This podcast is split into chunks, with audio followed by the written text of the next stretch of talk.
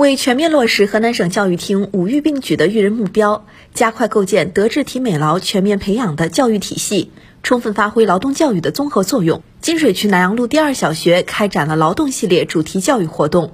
本期的劳动主题是花生的奇思妙想，需要孩子们开动脑筋，锻炼巧手，在家长的指导帮助下，以花生为主材料烹饪一道拿手好菜。孩子们热情高涨，跃跃欲试。小小的厨房成为了他们大展拳脚的舞台。一方面利用网络查阅资料，收集相关菜谱；一方面虚心向家长请教，请家长做顾问，指导他们做菜。在一番辛苦劳作后，孩子们展示了自己的劳动成果：醋泡花生、宫保鸡丁、花生糕、花生汤等等，样式还真是不少。在学习烹饪的过程中，孩子们有很多收获，有的通过做饭体会到了父母的不易。有的孩子则说道：“以后要多做几道菜，让爸爸妈妈尝尝自己的手艺。”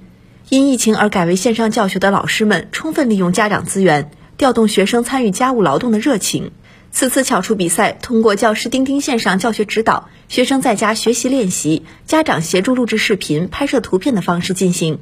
家校携手在网课之余，培养孩子爱劳动、会劳动、想劳动的生活技能。劳动教育是最好的德育教育。孩子们在劳动实践中不但收获良好的习惯，锻炼了解决问题的能力，而且还树立了劳动最光荣、劳动最崇高、劳动最伟大、劳动最美丽的理念。以劳养德，以劳育美，以劳健体。金水区南阳路第二小学将不断丰富劳动教育内涵，拓宽劳动教育途径，开辟劳动教育场所，打造优质劳动教育品牌。